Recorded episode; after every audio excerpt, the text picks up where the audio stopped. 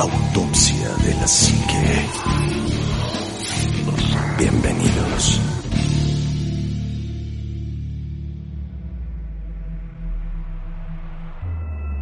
Hola, ¿qué tal amigos? Buenas noches, bienvenidos a Autopsia de la Psique. Y me complace estar con mis compañeros. Shitek, muy buenas noches. Muy buenas noches, amigo Ánima de Coyoacán, estimado Juanma, Omar, amiguitos autopsios, muy buenas noches, bienvenidos sean a su podcast semanal favorito Autopsia de la Psique, eh, esperando que estén muy bien. Juanma, muy buenas noches. ¿Qué tal amigos? ¿Cómo están? Bienvenidos a Autopsia de la Psique Shitek Omar Ánima. Es un gusto poder vernos nuevamente para poder pues grabar este podcast ya en una mesa como se debe, con un micrófono como se debe y pues bueno, pues espero que podamos continuar con esta este, inercia, ¿no? De, de, de, poder vernos ya más continuamente. Es un gustazo que nos estén acompañando porque hoy hay un tema que la verdad está muy rifado de análisis que, que el buen Shitek este, nos hizo favor de proponer y que bueno, seguramente si no les ha dado miedo todo este rollo que estamos viviendo, les va a dar. Así es que, pues pónganse audífonos, la cobijita y súbanle a Autopsia de la Psique. A darle. Omar, muy buenas noches, amigo. Shitek Juanma Ánima, un placer saludarlos en esta lluviosa y tormentosa noche oscura desde la Ciudad de México para todo el planeta y dimensiones alternas paralelas y subsecuentes. Un verdadero gusto saludarlos, compartir el micrófono en, en, en esta cabina. Y bueno, pues sí, efectivamente, hoy tenemos un tema que por demás está decirles se va a estar cacacucu, porque además ya hemos hablado de esto en otras ocasiones, pero hoy de nuevo este tema vuelve a ser polémica a nivel mundial, un tema propuesto por Shitek, que la verdad a mí de, de entrada como que dije, ay, otra vez hablar de esto, pero ya cuando vi el por qué, sí. dije, no, Macayu está cacacucu, así que pues a darle. Pues fíjate, yo también cuando vi, íbamos a hablar de Shitek de la portada de junio de El Economist. Vamos a hablar de esa portada. Cuando yo la vi, me, me sacó completamente de onda porque dije, pues es como tipo Money Vidente, una cosa así, ¿no? Bueno, mira, hay que, habría que empezar por, por darles... Espérame, antes de que entres a tema. A ver. ¿Por qué estamos empezando tarde? Porque, no sé. ¿Alguien le pasó algo ahorita? Ah, ya estaban a Shitek en el búnker. Ahora sí. Shitek, tuvieron ahora que sí limpiarme con ruda y alcohol, manito. Y no se puso transparente Shitek ahora sí. Y lo bueno es que le pasó al más escéptico del equipo. No, todavía escuchamos un ruido y fue así de... Yo voy, Pero cuéntame, voy al baño. Bien, ¿qué fue lo que vimos? Ah, es que estábamos platicando acerca de la organización, los uh -huh. nuevos proyectos y demás. Y pues yo tomo un buen de agua, de hecho, ya me acabé una botellita que traía aquí, entonces les dije, ¿saben qué? Ah, no, tú dijiste, este, se está escuchando un ruido, ¿no? Están arrastrando una silla Están aquí arriba. Una silla. Y les dije, no, sí se escuchó aquí arriba. Y la verdad es que en parte payaso, en parte, eh, pues porque si me andaba, les dije, ay, ¿saben qué? Voy al baño. ¿no? Ah, me dispongo a ir. Ah, y Juan me dijo, no, espérate, porque, ¿cómo me dijiste? Acaban de escuchar eso. Acaban, se acaba de oír un ruido y vas a ir al baño solito. ¿No Sí, quieres que te acompañemos? Yo no, no, no. No, yo voy solo. no, no puedo. Para nada, para nada. Yo ahorita traigo mi, mi navaja acá. Lo tasajeo. no manchen. Para las personas que han venido al búnker saben cómo es. Pero déjenme les cuento. Es un pasillo largo que da esta salida a la entrada directo.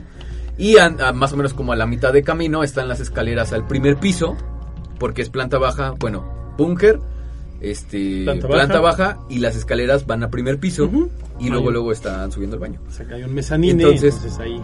Exactamente. Entonces, voy pasando por estas escaleras, volteo a la izquierda para, pues ahora sí, agarrarme del barandal y subirlas. Y veo que alguien me ve y corre hacia un salón que está ahí. Y digo así de, híjole. La verdad es que me quedé un ratito, yo creo como unos tres segundos, pensando en, eh, ya tengo un chingo de miedo, pero me va a dar un buen de pena regresar con la cola entre las patas. Y regresó. Pero, pues Y regresó todo tembloroso, blanco. Lacio, lacio, lacio. Lacio. Y lo bueno, se me y lo cayó bueno el cabello, y lo bueno es que le pasó a él, que es el más escéptico del equipo. Entonces, ahí está. No, bueno, no entre inventes. comillas, ¿no? Porque ya le habían pasado cosas antes, pero no las había tomado tan en cuenta porque no las había visto de frente. Ahorita sí la vio correr y pues por eso. Sí, ya, ya habías visto aquí algo, ¿no? Sí, algo que se asomaba, y de demás. repente sí había visto Sí, como sí, ese sí. juego de luz y eso. ese de, re- de rabillo de, De ojo. rabillo de ojo, pero ahora lo viste más. No, no manches. franco. Pinche sensación sientes que se te sume todo. Sí, se, te- se suma hasta la, more, la mollera. no mollera. manches, si vieras de ver cómo ando ahorita. ahorita no me pueden tomar el cabello, amigos. Sí, no, no ahorita manches, no. Bueno. Cañón. Y regresando a la portada, ahora sí, amigo, vámonos de Bueno, eh, ¿no? lo que yo quería decir es, Sí. The Economist es una revista que está especializada en economía global, es decir, economía a nivel mundial. De sí está más, exacto, de los Rockefeller, está más basada en Estados Unidos por el... el el, el, el- target. Sí, el target al cual está dirigido, pero realmente hace un, un rollo a nivel global. Esta portada en este mes, que ya habíamos analizado la de dos años, Sí. la del 1900... No, No, es- do- 2019, 2019 2020. y 2020. La del 2020 no resultó Tan, tan extra- no, no, espectacular. la del 2019 sí. La del 2019 sí, con todo lo de Trump y demás. Sí. Pero ahora sale esta portada que Shitek nos, nos hizo favor de, de mostrarnos, que realmente está bien loca. La portada la van a poder ver publicada en En el, el Instagram. el Instagram, para que nos hagan favor de seguirnos por allá. Pero si no este, la han visto, pues bueno, vamos a platicar acerca de ella y está muy interesante, pero también está... Si, si la tomamos como la del 2019, muy profética, Ah, o sea, créeme que Sí, está cosas raras. para que dé miedo. Sí, la verdad, mira, y hasta el título está bien raro. Dice, la siguiente catástrofe y cómo sobrevivirla, ¿no? Sí. Entonces, de entrada, nos eh, en portada es una familia de tres integrantes, asumo que es mamá, papá y niño, con un gato, ¿no? También, bueno, cuatro integrantes con el gatijo. Pero lo chistoso empieza desde los cuadros, ¿no? Eh, el primer cuadro visto eh, en Hay el cuadros en la pared. De Ajá. izquierda a, a derecha, el primero a la izquierda, es un cerdo, ¿no? Lo chistoso de este cerdo, no sé si ustedes han visto, pero se están... eh, han ahorita habido ahorita noticias. descríbelo, descríbelo. Es un cerdo, es, Es una un cara cerdo, de cerdo. cerdo, tal cual. El siguiente cuadro. Eh, Es que precisamente, bueno, es un- el cerdo, luego un volcán haciendo erupción, luego un pingüino en el deshielo, tal cual. Luego viene un cuadro de un asteroide acercándose peligrosamente a la Tierra. Sí. Luego el reloj que va a marcar las 12 de, del- de la noche o del día, independiente. Yo toco lo del día. Eh, tres patos, peculiarmente uno cayendo y con sombra. Luego el siguiente cuadro es una especie como de vista aumentada de seres bacteria. parasitólogos, ah, digo de parásitos, de una bacteria, de algún virus. El siguiente cuadro es blanco y negro y se ve como una explosión, una nube nuclear, ¿no? Y abajo están llamaradas solares. Sí. Ahora también, si ponemos el zoom, se ve curioso porque se ve las pijas donde se mete la, las- La- la la luz, la corriente eléctrica de entrada europea. Entonces, tengan en cuenta algo, amiguitos, y ahora vamos con las personas. Estas portadas de The Economist marcan algo muy, muy relevante. Y es, los detalles que se nos pueden ir están como revelándonos algo. Es decir, todos estos detalles que de repente se pasan por alto, tienen que ver muchísimo, muchísimo con las cosas que ellos predicen. The Economist funciona como una especie de oráculo, como una especie de, de, de carta que juegan las altas esferas de la élite que controlan todas las la- los tejes y manejes de la humanidad, ¿no? Con poder, con desastres, con cosas por el estilo. Y les gusta jugar como este juego macabro. Entonces muchas personas nos preguntan, oye, pero pues ¿por qué estos señores nos dan como esta información así? Ah, bueno, pues porque tienen como un juego de poder dentro de, de sus mismos eh, círculos y sectas, ¿no? Así es. Entonces, por ejemplo, también la familia. La familia está sentada eh, los dos adultos con máscaras de gas, como si estuvieran evitando alguna alguna enfermedad, algo vírico, ¿no? Los adultos y el gato. Y el gato, pero el niño viene con un casco de un soldado. Entonces, pues sí nos está haciendo referencia a una catástrofe que, que está ocurriendo en estos momentos de la adultez. Lo vemos reflejado como en la, la edad productiva de los adultos Ujú. que es esta parte vírica, y el niño que apenas va para un camino, pero le espera la guerra, ¿no? Pero aquí también quiero aclarar algo. La, la- la gente que está sentada en el sillón está cargada hacia la izquierda. Si tú lo ves en la- de, de frente, lo ves a la derecha, pero está cargada hacia la izquierda. Y el espacio del niño es exageradamente más amplio que lo de los adultos. Exactamente. Entonces, Digo, hay, hay algo como, también se ve como triste el niño, o sea, todos esos detalles que de repente pueden parecer insignificantes. No, yo lo veo como, como con miedo. Sí, se ve Más, como... más que triste, como muy miedoso, como que no sabe qué caramba se está pasando. Eh, y bueno, vale a lo mejor hacer el comentario, ¿no? A nosotros como adultos ahorita nos está tocando esta guerra, no esta guerra, esta, esta situación con un virus. Y eh, las máscaras que ellos traen no son como para un virus, son máscaras de gas. Sí. O sea, están hablando de una guerra eh, Bacteriológica. bacteriológica. O sea, realmente es una guerra bacteriológica. Y como yo lo interpreto es, nos va a cargar el payaso y los siguientes niños, o sea, la generación que sigue, los, los niños de hoy, les va a tocar volver a agarrar una pistola porque nos vamos a joder la vida horrible. ¿Te, acu- te acuerdas lo que dijo este quién fue Albert Einstein de las guerras? De las guerras, que la dijo última guerra iba dijo a ser la tercera nuclear. guerra mundial va a ser nuclear Y la cuarta y va la a ser cuarta con va a ser palos y con piedras. palos y piedras, ¿no? Sí. ¿Por qué? Porque la humanidad va a tener un retroceso, o sea, la destrucción de una de una futura guerra o de una posible guerra en un futuro es tan grande, es tan devastadora que va a regresar a la humanidad a, un, a una edad de piedra, porque va a destruir Va a todo lo que va a devastar la- todo, la economía, la cultura, la tecnología, la sociedad como tal. Y yo creo que no, no tanto una guerra con armas nucleares, porque se puede dar, pero una guerra bacteriológica, que Sí. es, es lo de hoy.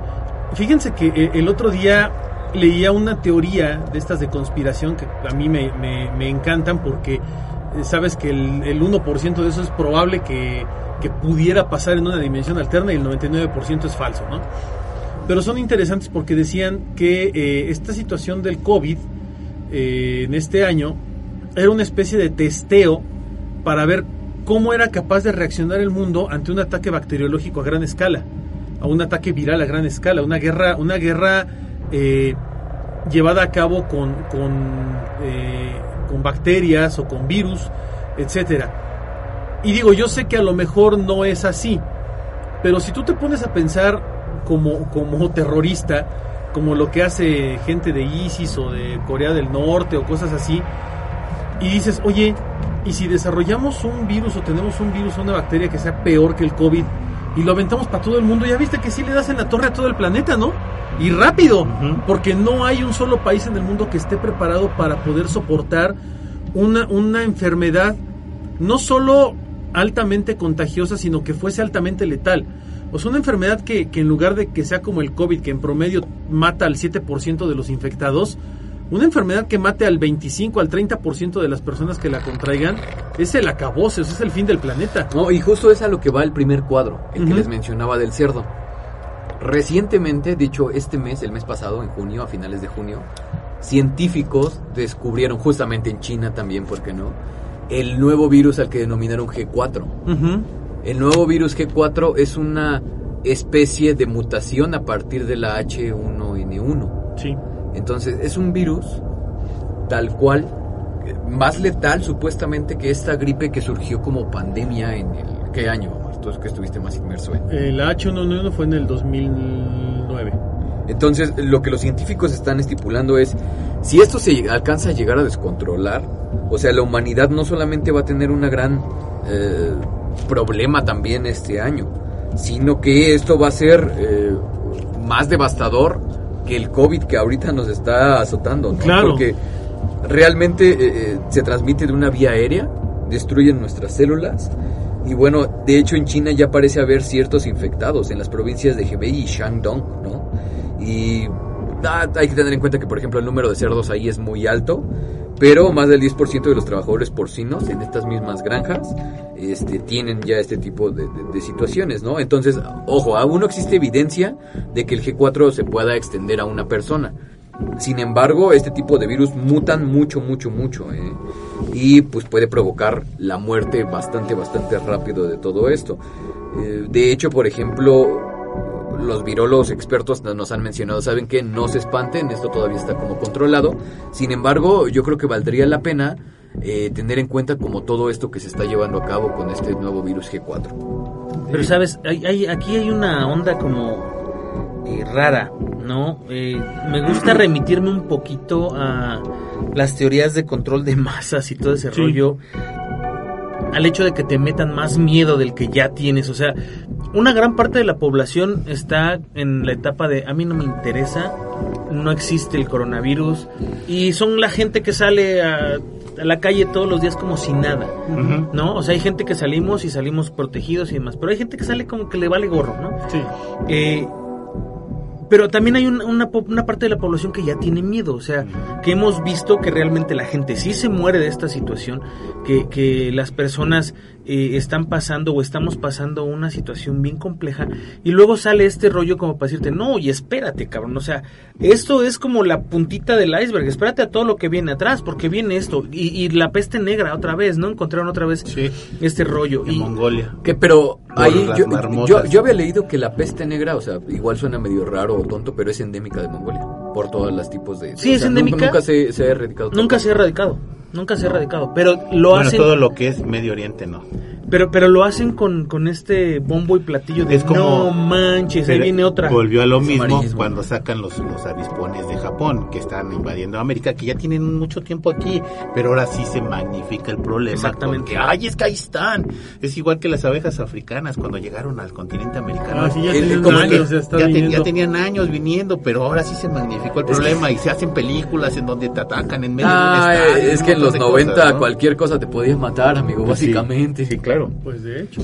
¿no? Y entonces, pero ahorita sí estamos viendo que hay problemas serios, por ejemplo, a lo mejor no, no la peste negra como tal, porque siempre ha estado ahí, ¿no? Nunca se ha erradicado como tal.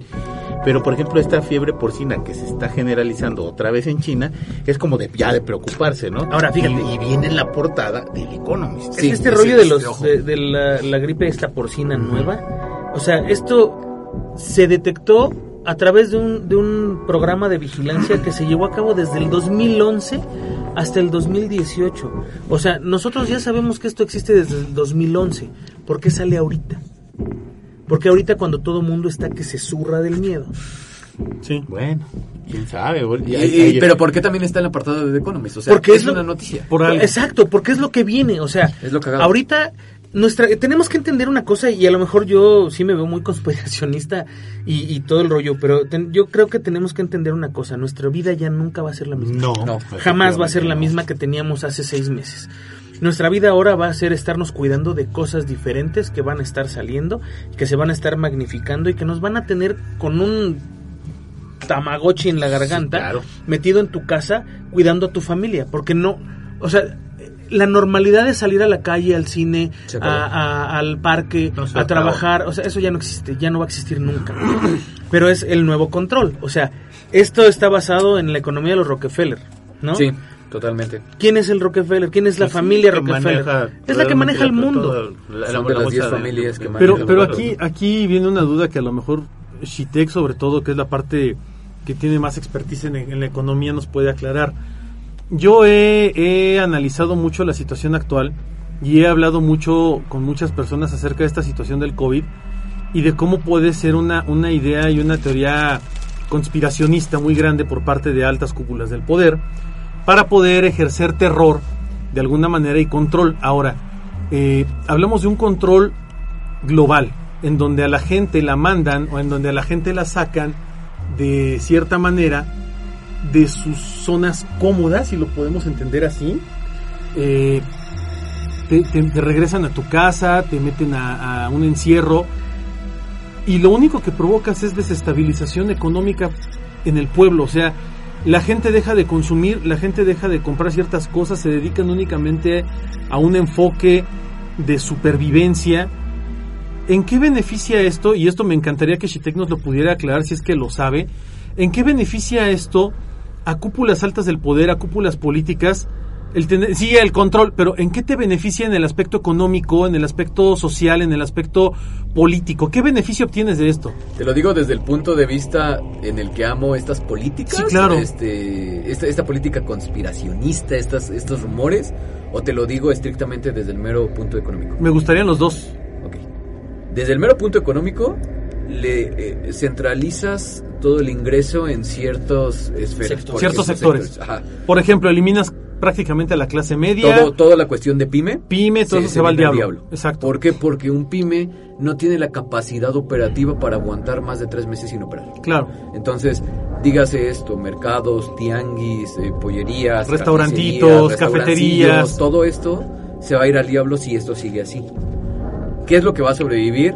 Alsea, Walmart, PepsiCo, todas estas empresas. Entonces, veámoslo de este, de este, de esta visión. Obviamente desde México. eh, No sé cómo funcione directamente la economía en, en países a lo mejor de primer mundo, pero eh, hablando en un país en vías de desarrollo como lo es México, no te alcanza para sostener tu negocio, tristemente. Entonces, Pero, pero si no te alcanza para sostener tu negocio, menos te alcanza para comprar en este tipo de es, cadenas. que, es que tienes que subsistir, amigo. O sea, tienes que subsistir de alguna Es como manera. el borracho que no tiene para comer, pero siempre tiene para el alcohol. Es igual. Ok. Entonces, si No, te das cuenta... ya no hay manejo de efectivo. Si te fijas, en esta pandemia lo que más se, se utilizó fue Y, y- aparatos y- y no sé si se han dado cuenta también, pero la gente hoy en día, en vez de buscar algún medio para sobrevivir como de los que antes teníamos, algún tipo de oficio, eh, se hacen repartidores de alguna plataforma digital. Sí, llámese, llámese. Amazon. este, no, no, no, no, no. Llámese. Uber sobre Eats, todo Uber Eats. Rappi, delantal. No Sí, les estoy diciendo estas. que Sí, sea hubo malo. Un, hubo un boom brutal de gente trabajando en plataformas de reparto de corner shop, de mil cosas. ¿no? Entonces, ¿qué- ¿cuál es la estrategia en estos momentos? Erradicar al pyme. O sea, te lo puedo decir así, en México, muy pocas empresas, pequeñas y medianas, van a poder sobrevivir a esta situación. porque, además, porque además las pymes son quienes menos aportan económicamente desde el punto de vista fiscal, por ejemplo, hay mucha ev- evasión de impuestos, no declaran todos los ingresos. Pues mira, es o, que- o- es o que- por qué? Es que se viene una nueva política muy, muy severa en cuestión a control. O sea, fiscalmente, tú en tu estado de cuenta de tu tarjeta ya viene tu RFC registrado. Sí, de hecho. Entonces se está incentivando, ojo, también se está incentivando mucho el uso de no papel, no uso de dinero Efectivo. físico efectivo. ¿Por qué? Porque no es tan, sal- tan saludable, ¿no? Entonces, mientras más compras tengas con tu tarjeta de tu día a día, es más fácil tenerte fiscalizado. Sí, rastreado, cierto punto. en. Exactamente. Entonces, todas tus compras ahorita entran con esto. Las reformas que, por ejemplo, hubo en Mercado Libre. Estas personas que también están reparando celulares o mejorándolos o vendiéndolos, también se les considera desde ahora delincuentes. Sí, claro. Entonces, viene una, un modelo económico de mucho control. Y no está mal hasta cierto punto, porque lo que se pretende a priori es acabar con este dinero sucio que viene del narcotráfico. Sí, de hecho. ¿no? Que es uno de los principales ingresos para México, para ciertos países de Latinoamérica, Y de hecho, Colombia. para acceder a, un, a una ayuda, a un apoyo, Bueno, el- necesitas tener RFC, ¿no? No, pero el- Sí, el- también, el- el- también. yo creo que a nivel global aplica igual, ¿no? Por ejemplo, el dinero de las células este, terroristas como ISIS, este, eh, los yihadistas, mueven mucho dinero. Sabemos que, por ejemplo, la mafia rusa, la mafia japonesa, la mafia china, mueven mucho dinero de contrabando, eh, lo meten en negocios pequeños para lavarlo. O sea, vaya, hay muchas prácticas muy sucias en el aspecto económico. Con evasiones Con evasiones fiscales, Ahora, eh, dentro de ese mismo sentido y dentro de este mismo tenor, me dices que las grandes cadenas tipo Walmart, tipo Alsea, etcétera, etcétera, tienen un, un grado de supervivencia porque la gente va a consumir ahí. De hecho, les voy a contar algo ¿Qué tan, muy- ¿Qué tan sostenible va a ser ese modelo? Porque la gente va a llegar a un momento en que no va a tener ingresos. O sea, te lo digo en verdad, yo veo personas que hoy dicen, es que yo ya no tengo manera de tener ingresos. Es que pasa algo muy chistoso también con este virus. Están acabando con la población más susceptible a hipertensos, obesos, cardíacos, Diabéticos, diabéticos. a cancerosos. todos los pensionados, a todos los jubilados. a Entonces, por ejemplo, eh, visto desde un punto de vista económico, se están yendo al diablo todas estas personas que están eh, requiriendo, les están dando un ingreso al Estado, pero no están generando este mismo. no Sí, el, gasto del el- servicio el médico, por ejemplo, el seguro Exacto. social, que es carísimo mantener una persona con diabetes, con cáncer, con hipertensión. Entonces, ¿qué es lo que pre- se pretende eh, hacer con esta estrategia económica? Yo así lo veo. Quitas a esta población vulnerable, a esta población que requiere más atención, que requiere más cuidado, que requiere Más más, gastos. más gasto, y se lo das ese lugar a personas que no alcanzaron una pensión este, para cuando ya se retiren. Sí, una, una ley, por de, una ley de, de, de- de pensiones o de jubilación del seguro social. Exactamente. Que todos los que estuvieron después del 97 valieron por Entonces, madre. plazas etcétera, etcétera. va a abrir nuevas, sí, pero ¿a qué costo? Entonces, Pues le- es lo, le- que, es lo que se venía haciendo de manera común, ¿no? Le- Que, por ejemplo, había empleos en los cuales cada año te cambiaban de razón social para que no hicieras antigüedad, o te despedían y te reajustaban el sueldo. O sea, había muchas prácticas muy sucias, pero ahora todo parece ser parte de un solo sistema. enfoque global del sistema. No, y, ahora sí está y- justificado. Y es la ley de Herodes, ¿no? Ahora sí o te chingas o te jodes, no hay más. Miren, les voy a contar algo, no sé si debería contarlo. No sé si ustedes han visto las nuevas cines. Ujú, Han visto que tienen dos códigos QR. Exactamente. Ok. Cuando tú te vas a tomar una foto al INE, no solamente te toma una foto de tu rostro, También de tu también iris. de tu iris. Y estoy trabajando en una empresa de desarrollo, precisamente llevando un proyecto en el que esta base de datos se va a estar linkeando al SAT, a diferentes consorcios, para eh, tener un factor de identificación biométrica Biométrico. Y puedan eh, pues identificar todos tus movimientos, dónde estás yendo y se vienen muchos cambios en cuestión a eso. Que eso ya pasa en China, por ejemplo. Sí. Este. Y, y yo lo veía muy lejos, Sí. pero pues yo estoy trabajando en eso. Creo que yo se los, yo creo que yo se los platiqué de, de un amigo que apenas fue a finales del año pasado Sí, a China sí nos dijiste. y nos decía de todo la- la- el, lo- el- el miedo que él le dio de repente porque fue miedo saber el gran control que tenían de él siendo extranjero. O sea, ni siquiera siendo nacional, ¿no? Sí, que sabes Dice, yo- entras, cuándo sales. Sí, a y dónde dice, vas, y por dice, qué yo vas. llegué en plan de, de negocios, de trabajo, y fue impresionante ver el control que tenían de mí. Ahora no me quiero imaginar el control que tienen sobre de ellos, ¿no? Debe- es, es todavía más grande. Y ahora justamente viendo este enfoque... de- Y eso que de- todos los chinos son iguales. ¿no? Exactamente, de conspiración. Güey, lo que están haciéndonos es una medida increíble de control de masas. O sea, con el miedo, y de hecho creo que lo hablamos antes de que empezara todo este podcast, de este, este, este podcast, esta situación. Hablábamos de que eh, en algún momento iba a ser más fácil que metieran instrumentos de vigilancia y control con la excusa de tenerte eh, más saludable, más sano, más controlado, para mitigar riesgos Claro. y de esa manera tú pudieras doblar las manos. Porque realmente si lo analizamos en el estricto sentido, están invadiendo nuestra privacidad a un nivel increíble, ¿no? No Sí. se diga a las personas que a lo mejor comparten toda su vida en una history de Facebook o de Instagram o de cosas por el estilo, sino las personas que a lo mejor sí somos un poco más reservadas en esto, ahorita va a estar checado de todo. Entonces en algún momento lo hablamos.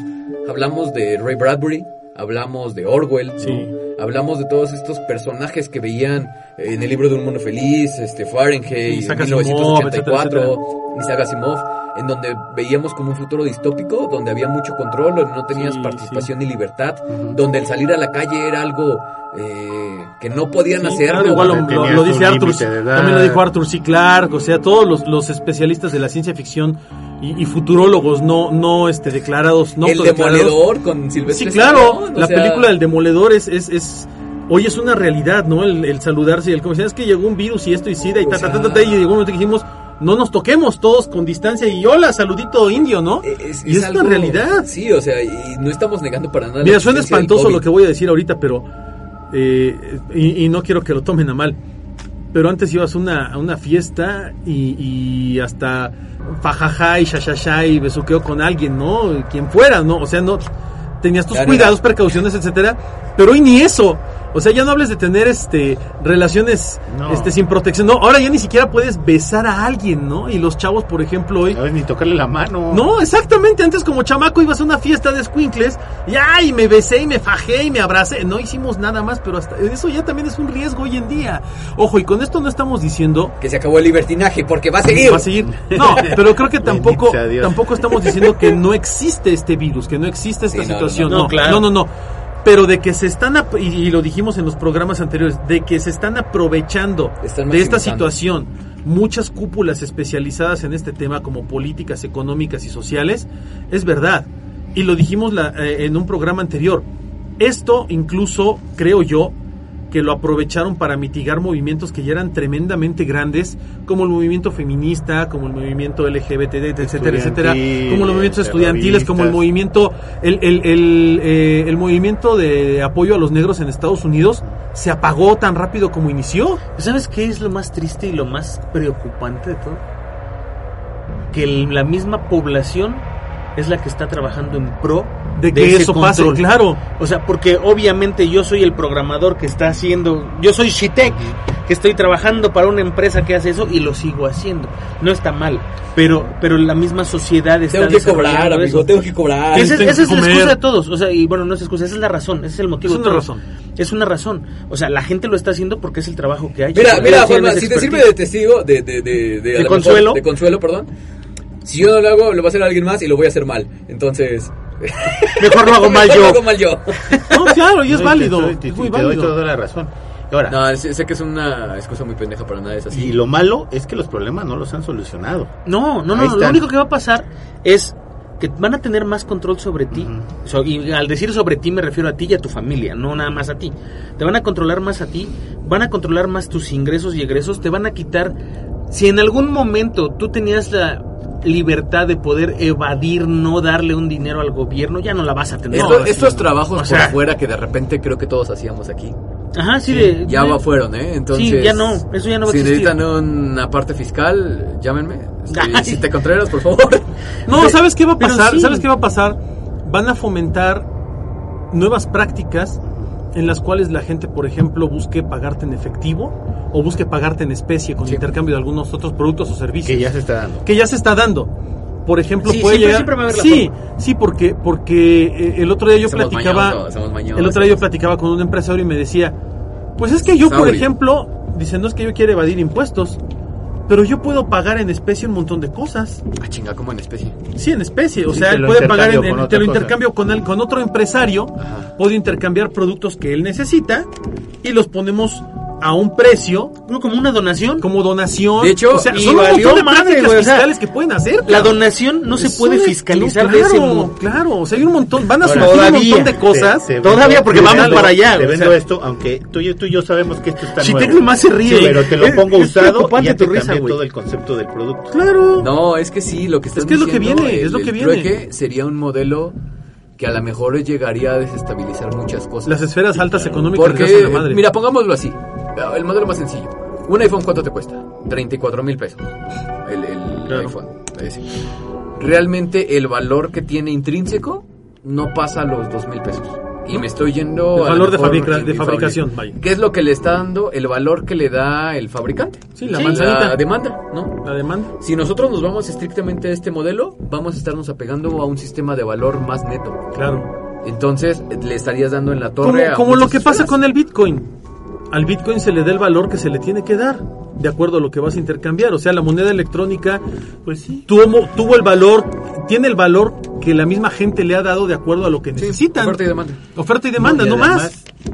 Creas y, y- y- y tienes tus necesidades cubiertas, porque a lo mejor ya no quiero mi iPhone, pero quiero un Play 4, un Play 5, y yo te lo doy, tú cubres mi, mi, mi oferta y yo estoy a todo dar, y ya te di mi teléfono y cubro tu necesidad y cubriste la mía. Sí, claro. Y es que vamos a llegar a un punto así, o sea, independientemente de todo lo que viene en la portada, como, como ahorita nos estamos derritiendo de calor en México en algunos momentos y en otros eh, De- cae un diluvio agua, universal de impresionante, este, o, o esta parte que vemos ahí de las bombas atómicas y demás, o sea, realmente sí es preocupante porque nos damos cuenta de que viene peor el, el asunto de- del clima, el, el cambio climático viene horrible, se van a deshielar los polos en, No, en y, estos... y es justamente la, la siguiente. Ah, no.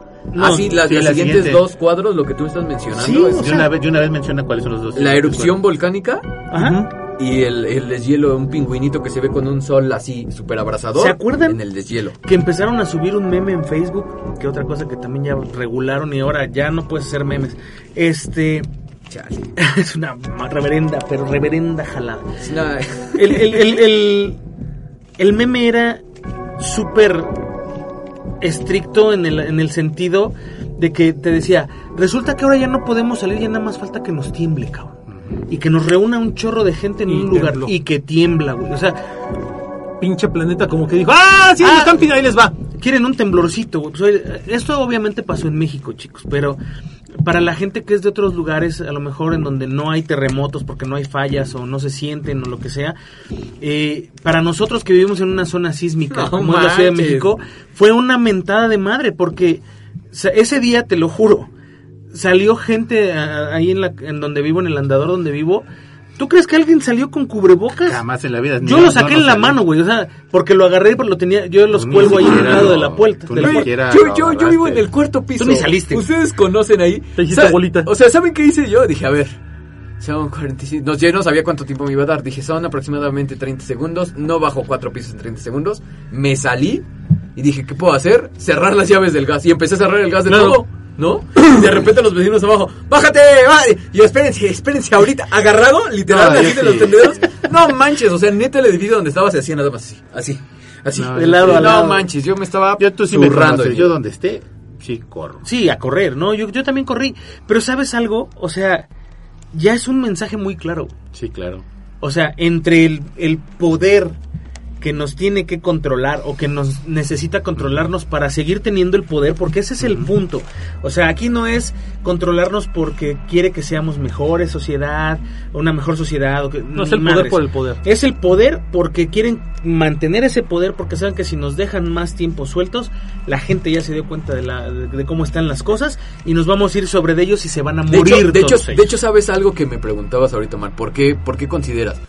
Había un incremento de la conciencia humana. No sé si ustedes lo habían visto, pero a partir de fue este- brutal, fue Y- brutal. Y, y despertado por las redes sociales. Y despertado también, eh, mira, que sí, que no. O sea, yo, yo ahí discrepo un poquito porque las redes sociales, si bien nos ha dado un foro abierto a todas las personas También, que para que decir la información no es para todos. Eh, ¿Estás sí, amigo, acuerdo? pero hoy en día, por ejemplo, yo lo veo con un chico, estaba platicando con un chico de no más de veintitantos años, veintitantos años, 23, 24 años, y me dice, eh, le digo, pero es que no, o sea, también no es que promueva la censura, pero también tienes que cuidar mucho la información que tú das, porque hoy en día eh, tiene más peso a lo mejor lo que te pueda decir un youtuber que tu maestro de geografía. ¿no? Claro, sí, claro. Eh, y, por ejemplo, y me decía, no, es que estamos en nuestro derecho. Le digo, aunque la información esté mal, pues sí, es información. Le digo, no, es que también se tiene que controlar, se tiene que haber un... No, no, es, Tiene es que haber es esta- es esta crítico. paradoja, es esta paradoja en la que decíamos en los años 80. El problema de la humanidad y de la cultura es la falta de, de acceso a la información. Nos llegó la información de chingadazo Y en no los supimos 90 qué hacer con ella. y no supimos qué hacer con ella. Ahí está la información. El internet nos la acercó El a todos. problema es que no se supimos cómo discrimina hacer. la Exactamente, no supimos No cómo No, y manejarla. además No te dieron toda la información que te cerraste. Si te llegó Yo- tanto yo- que yo- no supiste qué hacer. visto programas de televisión o, o cosas que le preguntan a la gente en la calle y no te sabe la información. Sí. Tiene todo a la mano. Tú ves a, a la gente y le preguntan en la calle, oye, ¿dónde queda Puebla? Y ni siquiera saben dónde queda Sí, Puebla, es que el, ¿no? pro- el problema no es la información, sino el criterio de las personas para manejarla y para entenderla. la- le llegó la información capacidad de discernir. Sí, claro. Ahora, eh, volviendo al sabes que ahí punto. la tienes. Claro, pero, pero volviendo al punto y lo que decía Juanma me parece muy interesante. Él, él, él habla de, de esta parte del control y, y Shitek habla de esta parte de la, del crecimiento en la conciencia global. Eh, yo siento también, y, y corríjanme, de acuerdo a su punto de vista, que esta situación de- del coronavirus, esta situación de los controles, esta situación del miedo, esta situación económica este, tan grave en el, en el mundo, es un arma de dos filos peligrosísima para las cúpulas de, de gran poder. No, Espérame, te voy a decir por qué. Un arma de dos filos, ¿por qué? Porque puedes generar en la población, hay, hay un fenómeno sociológico, que es, es esta parte del sociodrama grupal, en donde la, la sociedad genera una conciencia como de rebaño, una conciencia como de grupo, en la cual dicen, ya estoy hasta la madre, ¡pum! Revolución, ¡pum! Que truene todo, ¡pum! Contra las tiendas, ¡pum! Y, espérame, y aquí pasó, por ejemplo, de una manera muy, muy bestial, con una estupidez como fue el incremento en la gasolina. Sí, sí, sí, pero un espérame. gasolinazo, espérame, que duró dos o tres días de saqueos y de terror. Ahora, espérate. ¿Qué pasa si esto escala a un nivel mucho más grande? ¿Qué pasa si esto llega a una escala global? Es que no lo van a ¿Qué dejar. pasa si.? No, es que no es que no, No, es lo dejen, es ¿sabes que no vayan ¿Sabes qué que no pasa? pueden. Mira, ¿Sabes no, cómo no, es? No lo, no lo dejan escapar, pero el problema está de raíz. No, no, no, no. lo han solucionado. Y si vuelven a matar a otra gente de color, van a volver a hacer un desmadre Sí. de 3, 4 días y se acaba. Pero te das cuenta qué es lo que sucede. Es una válvula de escape todo eso. Sí, y no lo se genera, se genera tanto, tanto Tanta eh, presión. tanta presión en la sociedad que llega un momento en que ya saben que esto va a explotar pasado mañana, güey. Hoy va a pasar algo Sí, hacen una válvula de para, escape. para que se escape el, el gas. Pero ¿qué va a pasó pasar? con Facebook? Claro, claro. ¿No pusieron el los corazón, güey? No, y pusieron El los, avatar. los, los El- avatars el que pinche no sirvieron avatar. para una madre ahora. Ya nadie Pero, los pela. pero viste cómo de, de noticias del mundo todo Facebook, Sí, porque es la plataforma más grande que A, hay. a monitos Entre pendejos y Facebook a, y Twitter. y a corazoncitos de me encorazona. Tal cual. Sí, claro. Entonces, el, el, el güey que está haciendo todo esto, o sea, los, los güeyes que están tejiendo esta telaraña no son pendejos, son güeyes que No, saben lo que están haciendo, cabrón, cabrón. que son güeyes que, que están perfectamente entrenados y saben en qué momento tienen que destaparle a la tapita al olla express para que se baje la presión Sí, y pero- la vuelvan a Sí, soltar. pero, pero acuérdate que lo mismo pasó en la Primera y en la Segunda Guerra Mundial, lo mismo pasó cuando Pero hubo la no- Revolución Francesa. Pero no teníamos esos, estos mecanismos que Sí, tenemos. No, sí existían, pero- sí no existían los mecanismos de control. ¿Dónde está Facebook? No, no, no, no, pero existían mecanismos de control de otro tipo. No, sí, claro. O sea, la sociedad la controlaban porque era una sociedad todavía mucho más ignorante y con menos acceso a la información. El punto es, ¿qué pasa si esta válvula un día no funciona? Entonces se enfrentarán un, un plan B que segurito ya tienen, güey. ¿Y si eso no funciona? No lo sé, yo no, no, Ah, no te puedo cañón, decir. Yo te digo, yo te digo, yo te digo que hay, un, hay una situación, hay una güeyes. situación sociológica en la cual yo siento que estas grandes cúpulas, llámense los Rockefeller, este, la- la- los Illuminati, los em, francmasones, los que tú me pongas, cualquiera, cualquiera de los grupos de poder que existen, de gran poder, yo siento que están jugando un juego demasiado peligroso en el cual en algún momento, de verdad, de verdad, se les puede salir de control esto. O sea, por querer controlar tanto, ¿Te puede que, puede que haya una explosión. Mira, se ha, ha pasado históricamente Cíclico. cíclico que cuando hay mucho control y mucho dominio sobre un pueblo, de alguna forma, llega un momento en que todas las válvulas de, de escape dejan de funcionar. Un ejemplo, Roma. Roma fue uno de los imperios más grandes de toda la historia de la humanidad. ¿Cómo controlaban los gobernantes romanos? Llámese los Césares, llámese los, los eh, el grupo de, de parlamento, todos los pensadores. Con pan y circo. Con pan y circo. ¿Y qué pasó cuando el pan y circo ya no fue suficiente?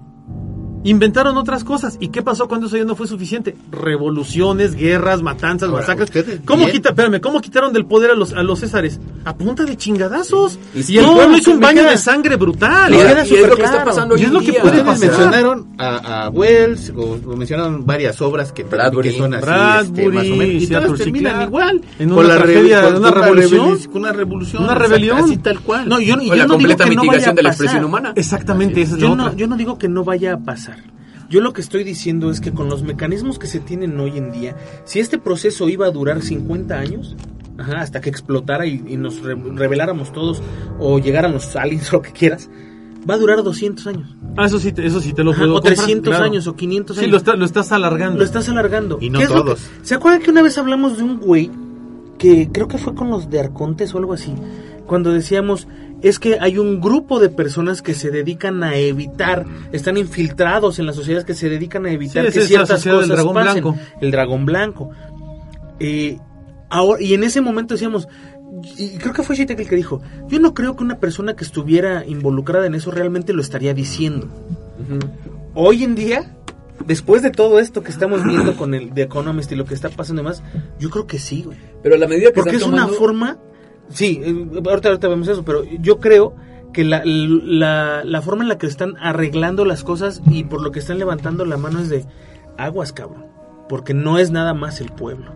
O sea, también hay otra gente que tiene el mismo pinche poder que tú, cabrón, y que te puede joder. ¿Sabes cuál es el tema, amigo? No es cómo a lo mejor nos estemos dando cuenta de esto, sino cómo, cómo- sino cómo están manejando la situación.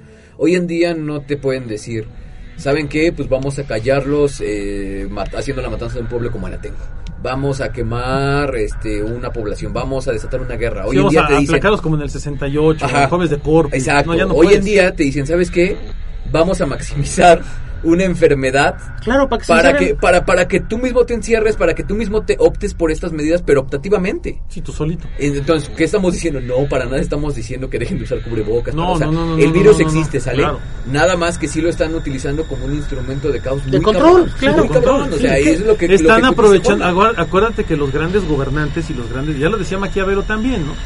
Una, una forma de, de generar control en el pueblo puede ser a través del miedo y a través de la, de la incertidumbre. ¿Qué te están generando hoy? Miedo e incertidumbre. ¿Sabes quién dice Claro. el, fin, el fin justifica los medios? Exactamente. ¿Quién lo dice? No me acuerdo, pero es, es, es- es una realidad. Maquiavelo. No, No. lo dice Napoleón. Ajá, Ah, no Napoleón, justifica claro, los sí. medios, o sea, no Nada importa. más que sí, no, no, no importa, lo no importa sí. cómo, no importa cómo controles a un pueblo, el chiste es que alcances el control. Sí, No importa cómo gobiernes, bien o mal, el chiste es que seas gobernante. Ahora, Y ya, ¿no? El, el siguiente cuadro del economista también está está, Está pasado de lanza, Está, sí, pasado sí, de sí. lanza porque es algo que está pasando más común de lo que antes había pasado, ¿no? Los famosos cometas, los famosos asteroides, Eso- los famosos meteoritos. Eso, yo creo que todos tenemos el, el- el- Ay. la idea de que lo que nos ha presentado Hollywood es posible. Sí. Sí. O sea, es decir, Programación predictiva. ahí, ahí viene un, un- un, este, Sorry. un, un- un cometa, un, un asteroide que nos va a golpear. Entonces están los todopoderosísimos Estados Unidos que tienen un misil no intercontinental, sino interplanetario, que lo van a mandar y le va a poner en la madre esa cosa y en lugar Tienen de a que Bruce nos... Willis, padrino. Exacto, en lugar de que nos caiga una, una piedra de un kilómetro, caer 100,000 nos van a caer 100 mil chiquitas y se van a morir en en- Eso no va a pasar No, jamás. no puede ¿Y qué ha pasado? Nos lo ha demostrado la historia. Que querían un ataque terrorista con tantas pinches películas fantasiosas, tuvieron su ataque terrorista y se chingaron. Sí, ¿Y- sí, ¿Y sí. qué pasó con su famoso, aquí en, en- en Norteamérica no va a entrar el virus?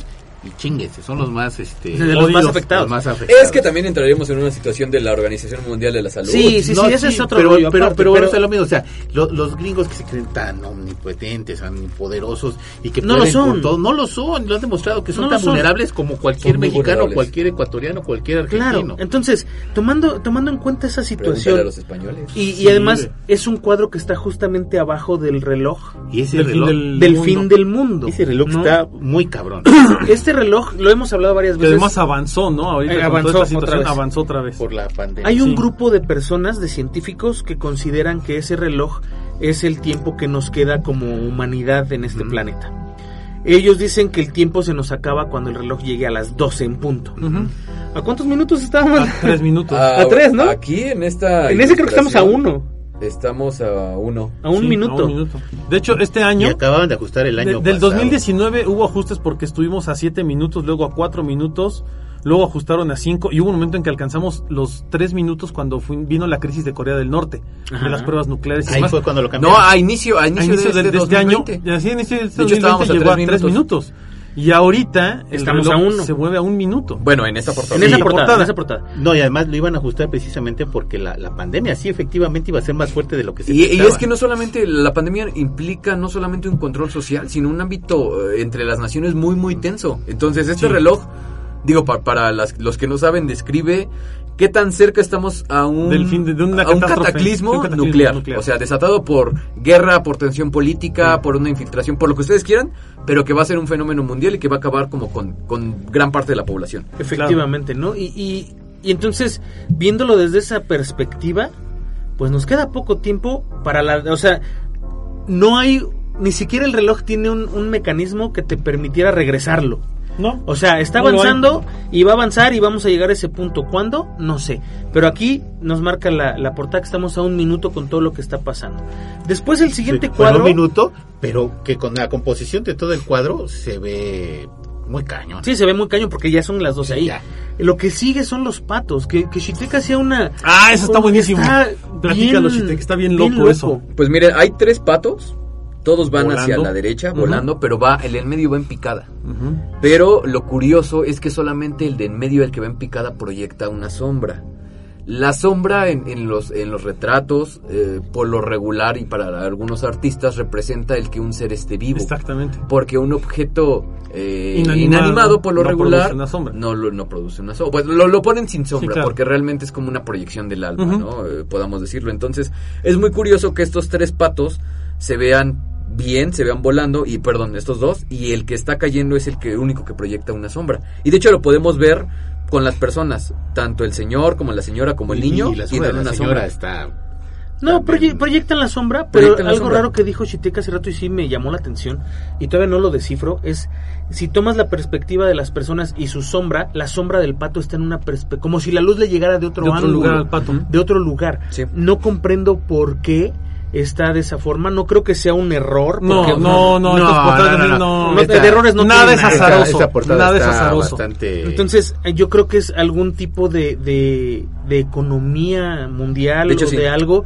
que es ya, o sea, va de picada y A- se va, a- se va a algunos apuntan a que son las tres economías eh, que están orientadas como hacia el, el oriente, Que es India, China, China y y Rusia. Bueno, si, si ves los patos van, van hacia el oriente. Sí, por eso. Por eso, o sea, lo, que- lo que dice él es, una de esas tres economías va, va a ir en picada y va a desaparecer. Y, y la, ¿no? y la que mencionan hasta cierto punto es eh, la China, China. viéndolo desde un punto de vista Pero al también, revés. también puedes tomar en cuenta que China es el, el, el target de los Rockefeller. Porque China es ahorita ya es potencia sí, es el enemigo a vencer. Entonces es el enemigo a vencer y podría ser por ese lado. Entonces que esté en picada, digo, representa muchísimo. Digo, además de que, por ejemplo, el pato a nivel espiritual, a nivel onírico, por así decirlo, representa estabilidad. Entonces el que te presenten un pato cayendo, eh, pues quiere decir algo. Además puede también representar que los demás son patos placebos. Son Sí. como muñecos, son como maniquís. Sí, claro. Y que te están dando como una estabilidad eh, de mentira. Una falsa Además son estabilidad. patos como canadienses, ¿no? Ah, ¿También? Sí, son son, patos raros ahí. Son como los del Duck Del Hunt. Dog Hunt, Ándale. ¿no? Luego está el cuadro de los virus, que ya hablamos de ellos. Y luego está uno que es en blanco Híjole, y negro. está del pánico Es la, la nube eh, atómica, esta nube que se produce Hiroshima. con, Sí, el con- nungo nuclear. con, con las explosiones nucleares, que está justamente encima de las explosiones solares, que, Sí. que bueno, eso también es algo de qué preocuparnos, ¿no? Sí, de hecho. Eh, el, el sol ha tenido un incremento y un decremento de actividad muy, Muy notorio en este último año, ¿no? Cuando empezaron las, las llamaradas solares y que después se, se calmó y dejó de tener llamaradas, como si, quién sabe qué pasó ahí. Y, y era así como cuando estaba muy activo, muy activo, muy ¿Se activo, durmió? muy activo, y de repente, ah, caray, se quedó parado. Fíjate que ahí, por ejemplo, el sol tiene ciclos. Cada, sí. cada, cada cierto tiempo entra en ciclos. Lo que sí es que este año 2020 Los ciclos han sido raros. Eh, Bueno, de hecho es eh, inicia el- un ciclo solar. Ahorita se me fue el dato. Ahí tengo el artículo. Luego se los comparto ahí en el de autopsia para que lo vean. Pero es normal. De hecho, muchos están eh, diciendo que se nos va a apagar el sol. Sí se han visto cosas raras, pero es algo que se espera. Eh, que nosotros tengamos a partir de este año y que se incremente a partir del 2023, 2024 por este tipo de ciclos solares. Claro. Recordemos que es una estrella y tal cual tiene como cierto comportamiento. Sí, Claro. y el que está raro, que es el que les decía, es el de la explosión atómica, porque es un cuadro en blanco y Es un negro cuadro blanco y negro. eh, que podría eh, asemejar o resemblar a, a algo del pasado, ¿no? Que fue efectivamente esta explosión y que de alguna manera va a jugar un papel importante en... La amenaza latente. Estados Unidos está Sí. a punto de renunciar al problema, al, al programa nuclear. O sea, ya no, no es de, bueno, al, Amigo. al pacto del nuclear, ¿no? Al pacto a- nuclear amigo, es, es estúpido, perdón, que un país se meta a un pacto para no usar armas nucleares desarrollando armas nucleares. Eso es lo más imbécil Sí. del mundo. Estos güeyes tienen ojivas térmicas y ojivas nucleares para volar todo el país 30 veces. O sea, y no pueden decir, ay, yo firmé para no, Ah, no, usarlas. ¿no? porque Estados Unidos siempre va a usar esto a su favor. De hecho, el que mató más inocentes civiles en una guerra fue Estados Unidos. Sí, sí, sí, con la bomba atómica. por Bueno, además, además hay que entender que es el único país en toda la historia de la humanidad que ha hecho uso de un arma nuclear para pelear una guerra. O sea, jamás, jamás, inocente. por eso jamás se ha detonado otra arma nuclear en, En una una, ciudad más que Hiroshima y Nagasaki, nunca más. Eh, y esto, Con Sarah Connor. Sí, no me lo siento con Sarah Connor, ¿no? Pero eh, ese, ese es otro tema. Pero es cierto, eh, todo, todos sabemos que, que Rusia siguió en su carrera atómica desarrollando armas nucleares de, de gran capacidad. Todos sabemos que Estados Unidos ha desarrollado armas que parecen de película de Michael Bay, o sea, esa es una realidad y yo lo dije en algún programa. Sí, porque es una Imagínate, industria. Estados Unidos desarrolló en, en dos años, menos de dos años, un arma nuclear capaz de destruir este, la vida de dos poblaciones enteras como fue Hiroshima y Nagasaki. En 50 años de investigación, ¿qué no habrán desarrollado ya, no? Que no, lo que te muestran es como apenas un pedacito de lo que son capaces de hacer, Sí. porque tampoco te presumen todo el armamento. Eh, y la, y la- hace el año pasado, que fue la explosión de la madre de todas las bombas, la bomba este, de la bomba de hidrógeno que detonó Estados Unidos, que fue una explosión no sé cuántas miles de veces más poderosa que cualquiera de las bombas que habían detonado antes, incluyendo Hiroshima y Nagasaki, eh, te hace pensar en que Estados Unidos realmente no solo tiene el armamento para acabar con cualquier país del planeta, sino para acabar con el planeta entero. Incluso yo me atrevería a decir que ya han trabajado con nuevas armas. Pues te voy a decir por qué. Porque realmente lo que buscan estos grupos de poder, a fin de cuentas, es el conquistar algún terreno. Sí, claro. Y lo que hace una bomba nuclear, pues bueno, yo creo que no se los tenemos que decir No, aquí. es, es, es- es anular es- la, es- la vida, la existencia de un- la, la funcionalidad de un terreno. Sí, claro. posteriores. O sea, hoy en día, por ejemplo, el No, no, desastre no, de no se puede Chernobyl, vivir en no Nagasaki ni en, en Hiroshima. No, no, no, para No nada. se puede vivir ahí. Lo que pasó, por ejemplo, en el desastre de Chernobyl, hasta el día de hoy hay secuelas. Y, Y hay todavía secuelas hasta hace palpables. poco había una nube radioactiva todavía Y- sobrevolando Todavía Europa, ¿no? hay. Entonces, ¿cuánto tiempo hay pasado de todo esto? No, Entonces, seguirá pasando. digo, si, si las próximas guerras siguen con 38 guerras años. nucleares, ¿Qué, qué- qué pasó, qué pasó con, con el, el reactor nuclear en Japón que falló en Fukushima? Fukushima. Que, que ya dijeron que esa zona, toda la zona de Fukushima, que está abandonada hoy, es una zona que va a quedar total y completamente abandonada, al Por menos miles durante los años. próximos 2000 años. O sea, es una zona ya inerte, ya no, ya no puedes el año vivir. eran como ciento y tantos. No, dijeron que eran como 2000 años No, como para dos que mil años para que pudiese pudieses regresar, a vivir regresar ahí. Verga de mono. O sea, no se puede, no se puede. además, bueno, nosotros no. Pero los animales lo han conquistado a su manera. No, pero es que es diferente. Pero es diferente, sí. y con mutación, Sí, no, claro. Sí, es hay- diferente. Mutaciones. tienen miedo a las Sí. mutaciones, ¿no? O sea, las ardillas les vale gorro. Las güey. Sí, claro, son los ex, ex Sí, las exardías. Eh, Hay también el último, el, el último elemento de la imagen, que es esta tomacorriente eh, Europea. europea. que habla de la energía, Energía eh, exactamente está- renovable, no renovable. Es energía-. Es que mira, toda Europa está metida en un en un proyecto, en un proceso para buscar energías renovables. Eh, Sí, la Unión Europea. La- la- la- la- Sí, la energía eólica. To- toda, toda la energía eólica. De hecho, se está perfeccionando la, la energía nuclear, ¿eh? Sí. Entonces, eso es algo importante porque ah, la energía nuclear es un problema, es una energía limpia, limpia es energía barata. Es tremendamente poderosa, Es- pero es incontrolable. Mientras se sepa usar. Sí, mientras se sepa usar, el problema es que es muy No se puede inestable. Pregúntale. Chernobyl. Si los que la saben usar están haciendo. Bueno, pero, pero que mira que actualmente, bueno, es que eh, Chernobyl hace cuántos, hace cuántas décadas pasó, o sea, tiene cuatro décadas.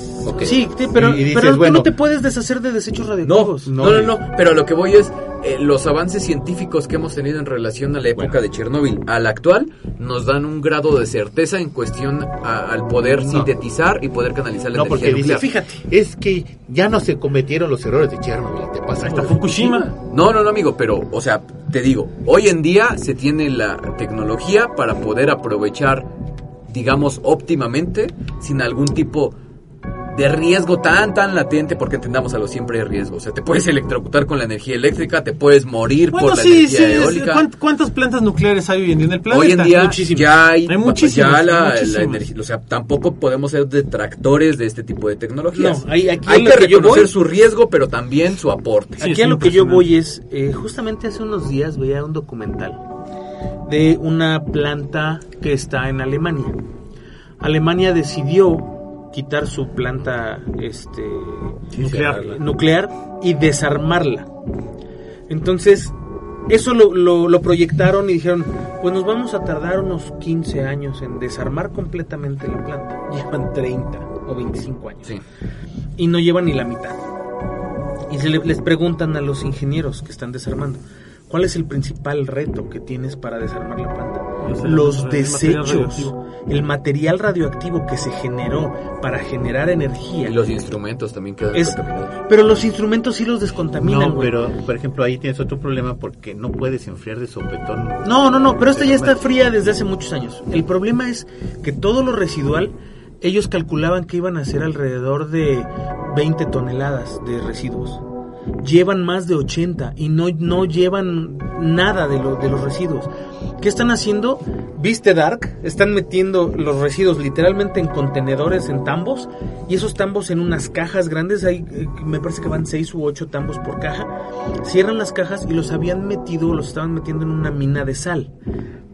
El problema es que el peso de esas cosas que estaban metiendo ahí empezó a colapsar la mina de sal y los tuvieron que sacar para llevarlos a una mina que está abandonada en donde están eh, metiendo como a dos kilómetros hacia abajo la, el, el material. Excelente, y las criaturas de la noche van a encontrar las partículas de Dios. Claro, deja, deja de eso. El problema aquí es si existe una catástrofe, la que sea, que derrumbe esos techos, porque además están metiendo más peso. Todo ese material radioactivo se va a aplastar ahí y qué va a pasar se va a filtrar a la tierra Sí, claro. y qué va finalmente qué va a suceder va a contaminar todo el entorno entonces tampoco es seguro o sea está- estamos viendo el, el pico del iceberg ah pues sí es bien seguro. Bueno. o sea es energía barata limpia y ya Sí, tenemos claro. muchas medidas de seguridad sí y el residuo Acaba, acaba de pasar en Chernóbil, precisamente, hace, hace cinco años. Que pusieron el muro este Pusieron otra el, vez. sí, porque tenían el, El famoso sarcófago, coffin, ¿no? el sarcófago que habían puesto, se dieron cuenta que realmente ya no era funcional. Ya estaba jugando. Claro, entonces dijeron, oye, esta madre, ¿qué hacemos? ¿Le podemos dar en la madre de alguna forma? No, tápala. Entonces crearon una cúpula más grande. Y acaban de decir unos científicos Que no es suficiente. que no es suficiente. ¿Saben qué? Tenemos que hacer una cúpula más grande Sobre todavía la para sobre la cúpula. O sea, está el reactor nuclear, los residuos del reactor nuclear. La pata de elefante. Este, la pata de elefante que Es está como, abajo, es como cuando te encuentras tras algo echado a perder, sí, así y le un pones- topper, y y, le pones lo hasta pones abajo. en una bolsa para que no suela el culero y luego le pones otra bolsa para que no se te derrame. Exactamente. Y luego lo echas en una bolsa de yute y luego en un cartón. Exacto, exacto. Es lo mismo. O sea, lo mismo está pasando con Chernóbil y lo mismo pasó con Fukushima. O sea, en Fukushima dijeron, bueno, el mar ya se tragó medio reactor. Pues sí, pero... Y luego, pues en- ¿Está? en- encapsúlalo. Entonces ya encapsularon gran parte del reactor. Eh, en Fukushima, por ejemplo, el, el- el- la piscina de, de uranio, donde, donde tienen las barras de uranio este, Enfriando. enfriando, sigue funcional. O sea, sigue llena de, de agua pesada Y con uranio. y con uranio. Y de hecho hasta hace poco fueron y le tomaron unas fotografías, se ve preciosa porque se ve de un azul intenso, maravilloso, brillante, porque el, el uranio sigue activo, o sea, no está funcional porque dijeron es inerte, o sea, no le no pasa nada, pero ahí está y sigue siendo un residuo dañino, o sea, sigue siendo no puedes estar ahí más de dos minutos porque te carga la tiznada. Entonces hablamos de que de que la energía nuclear en este sentido es tan increíblemente maravillosa pero es, es una de las armas de dos filos más peligrosas Sí, de la humanidad. todavía no alcanzamos ese grado tecnológico. Estamos en, en De- aras de. Sí, no, mira, la podemos manejar, la podemos utilizar, la podemos aprovechar, pero no la podemos dominar. Exacto. No la controlamos. Actualmente no, esperemos que ya en pronto tiempo se pueda usar.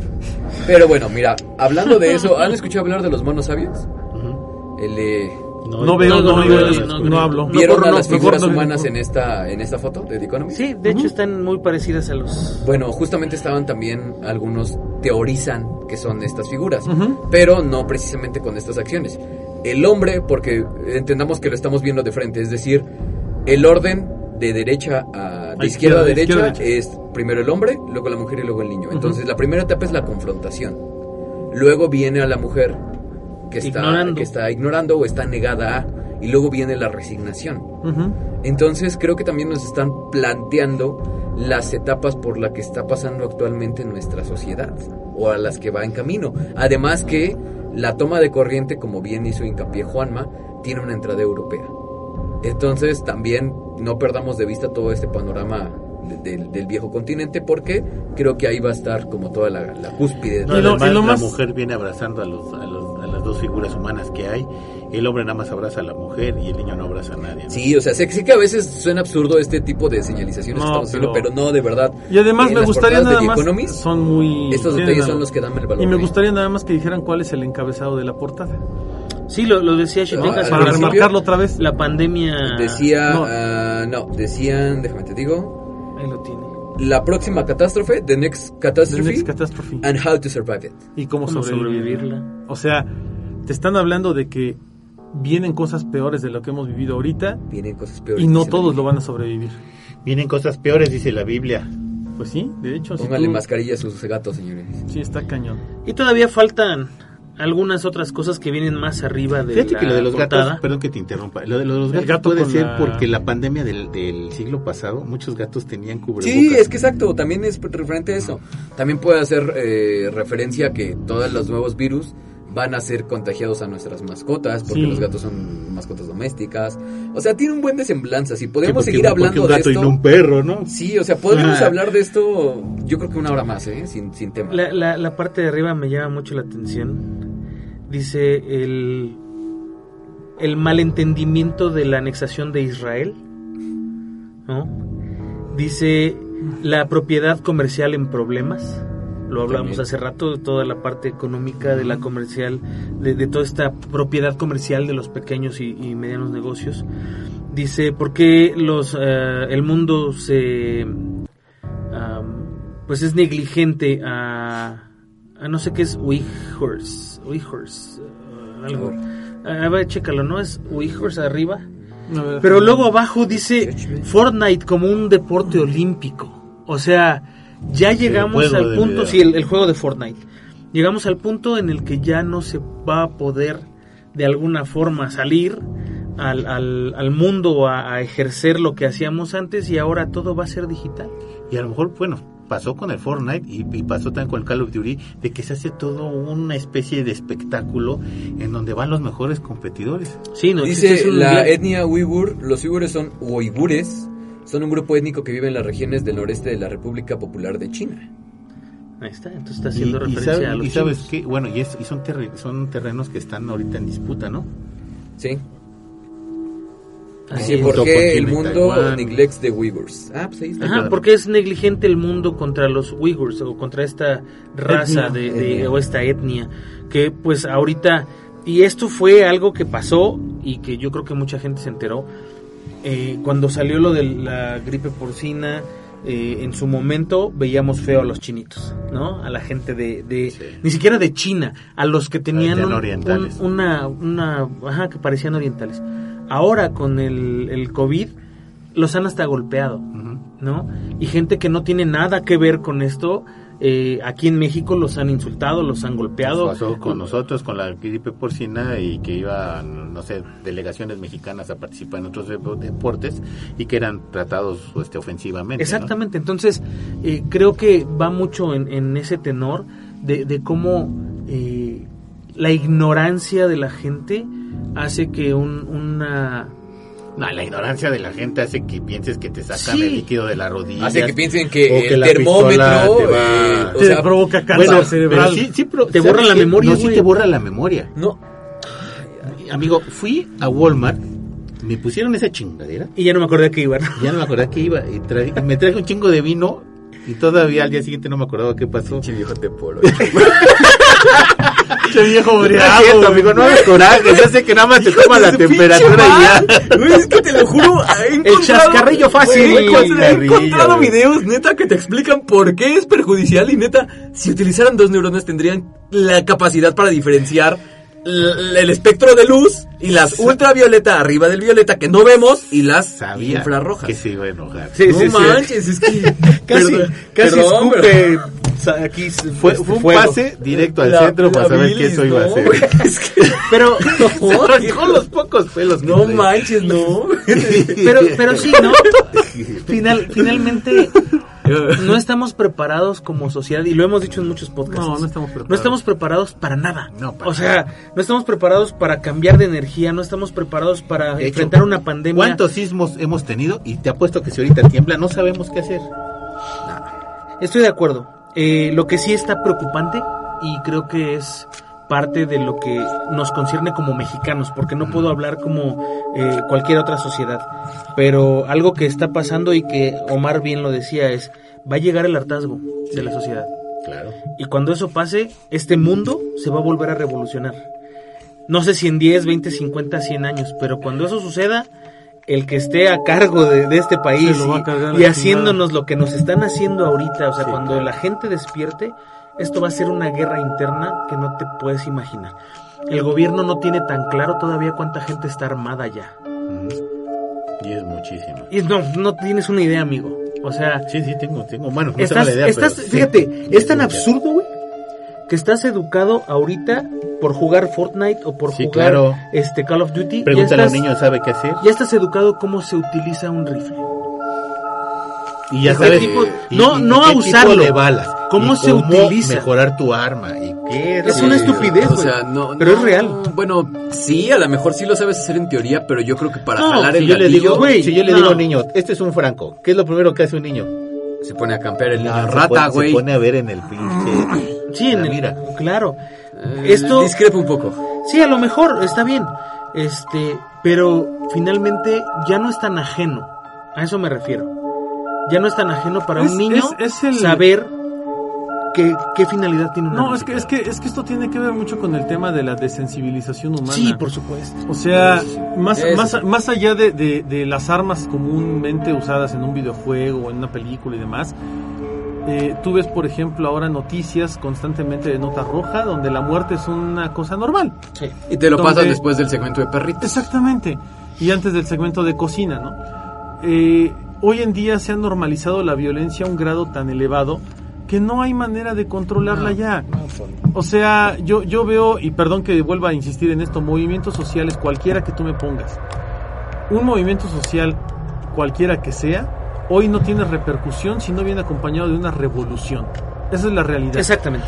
Esa es la realidad. Por eso, por eso yo siempre he dicho, bueno, eh, yo estoy totalmente en contra de que, de que vayas y pintes una pared, de que pintes un monumento. ¿Por qué? Porque no está pasando de ahí. No genera un cambio. No genera un cambio. Y no es que yo no diga, ay, es que ¿por qué te- le- te- me quemaron la pinche puerta Mariana? Qué poca. No, no, no, no. Pero a mí, y perdón que lo diga, pero a mí me encantaría ver algún día una revolución del pueblo donde digan, no quemé la puerta Mariana, la quemé, la tiré, me metí, le rompí la madre a los que estaban allá adentro. No pasa de ahí. Y vamos a hacer un cambio y no nos vamos a dejar regresar. No y vamos pasa a... de ahí. Claro, O sea, incluso para armar una revolución seguimos siendo blandengues. Y seguimos estando controlados. ¿Por qué? Porque avientan una bombita molotov que se incendia y corren y ¡ay! ¡Ya valió madre! Oye, perdón que lo diga, pero las, las grandes revoluciones humanas y sociales han venido, desgraciadamente, acompañadas de baños de sangre, de sacrificios de mártires y de muerte. Gandhi, claro. Gandhi le dio dislike a tu, a tu comentario, amigo. Sí, pero Gandhi, ¿qué cambió? Sí, y no, y Gandhi no no cambió nada. nada, ¿eh? Gandhi no y cambió de hecho nada. fracturó Pakistán con la No, India. Gandhi le fue peor. le, le dio una ideología nueva. Sí. Y- pero mira, concuerdo contigo. Sí, estoy consciente de que el cielo es de los pacíficos, pero hay que tomarlo por asalto. Exacto. Entonces, concuerdo contigo. Y no es que yo quiera ser un revolucionario ni un, ni un Che Guevara, ¿eh? porque tampoco lo soy. Pero Vamos yo- a armar una quema de libros, diría el Che. Sí, exacto, pero yo estoy consciente de que este mundo no va a cambiar mientras la sociedad no haga lo que decía Juanma. Llegar al punto del hartazgo y diga, basta, o sea, ya se acabó, ya, es suficiente. Nosotros- no va a pasar. Nosotros tenemos a Marcos Ujú. y Al a Al subcomediante Marcos. Ejército Zapatista de Liberación Nacional. Otros, eh, eh, este, las FARC. Sí, están ¿no? las FARC, en Colombia, en Centroamérica. En, en- ve tú a saber. En China Perú, tienes paramilitares. Paramilitares. ISIS lo ven como un grupo de liberación. Ah, Sí, Ahí claro. sí lo ven como un grupo de... O sea, cada país tiene algo. Lo suyo. Dime tú qué ha cambiado en México. No quiero hablar de otros países. ¿Qué ha cambiado en México el STLN? Nada, absolutamente nada. Nada. Nada. Es nada. que Marcos no era una persona, güey, era un ideal. Era un ideal. Sí, pero la revolución, Pero la revolución de Marcos fue una burla. ¿Qué hizo el Che Era Guevara? Exacto. ¿Qué hizo el Che Guevara con la re- revolución Una cubana? burla. Ya, no nos metamos en pedos. Tomar el no. poder para tener el poder. Y ni siquiera fue el Che Guevara, fue el Fidel el- Castro. El güey de Fidel Castro. Bueno, lamentablemente. ¡Ah, te odio! tiempo. Antes yo marcaba los tiempos y ahora ya me los No, quito. pues, ahora te la persinas. No, Sí, ya, ya, este, yo creo que entregamos la administración, yo creo que mañana. Sí, yo creo que ya mañana. Sí, ya. Bueno, se nos acabó el tiempo. Chiteca, amigo, muy buenas noches. Amigo Ánima, Juanma, Omar, amiguitos autopsios, muchísimas gracias por acompañarnos en este podcast. Esperemos les haya gustado mucho. Si hacemos esto es porque miren, nos aplauden mucho. No, no es cierto. Lo hacemos con muchísimo cariño para ustedes. Muchísimas gracias a nuestros Patreon, todas las personas que nos apoyan y pues esperemos les haya gustado mucho. Así es, amigo Juanma, muy buenas noches. Muchas gracias amigos por habernos escuchado. Omar Anima Shitek, un gustazo volvernos a sentar. Este tipo de temas siempre nos ponen así. Pero la verdad es que me voy como con, con esa Nos ese sentimiento. No deja de que sí me voy a ir a jugar Warzone, pero ese sentimiento de decir me desahogué de algo que a lo mejor no sabía si alguien compartía, ¿no?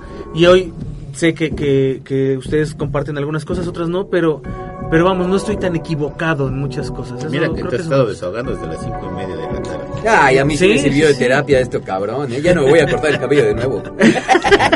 Y bueno, pues muchísimas gracias, denle like, compártanos, síganos, espérense porque viene un proyecto bien bonito, este, sobre todo para, para, para todos, pero para la gente que vive en Estados Unidos. Por ahí, eh, luego les decimos que show. Muchísimas gracias, nos escuchamos la próxima. Así es, amigo Omar, muy buenas noches, amigo. Shitek, Anima, Juanma, la verdad es que ha sido un placer orgásmico estar compartiendo con ustedes esta mesa. Yo la verdad quiero reconocer el, el enorme grado de, de- no solo de cultura y de conocimiento, sino también el enorme grado de, de capacidad que tienen todos ustedes para eh, hacernos pensar. A mí me hacen pensar mucho para evaluar las cosas de forma distinta, de, de forma distinta y para hacerme no cambiar mi, mi punto de vista, pero sí tener muchas más opciones para poder ejercer un mejor criterio. Y como bien dice Juanma, este tema puede no ser, entre comillas, aterrador, como los fantasmas y los ovnis, pero ¿No es, es- pero es de más miedo, es de más miedo porque es algo tangible, no es algo más cercano. Entonces, eh, tómenlo en cuenta, de verdad, espero que se hayan divertido, que les haya servido de algo. Busquen la portada de The Economist. Se los vamos a poner en el La vamos a Instagram. poner en Instagram, está súper chido. También la vamos a poner en autopsia de la psique en donde va la parte de arriba. No, donde usted ordene, señor, lo que usted quiera. Sí, para no se la preocupe, gente patrón.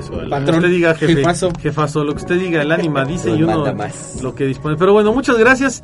A mí no me queda más que desear que tengan aterradoras noches. Así es, yo soy su amigo el ánima de Coyoacán y esto fue Autopsia de la Psique.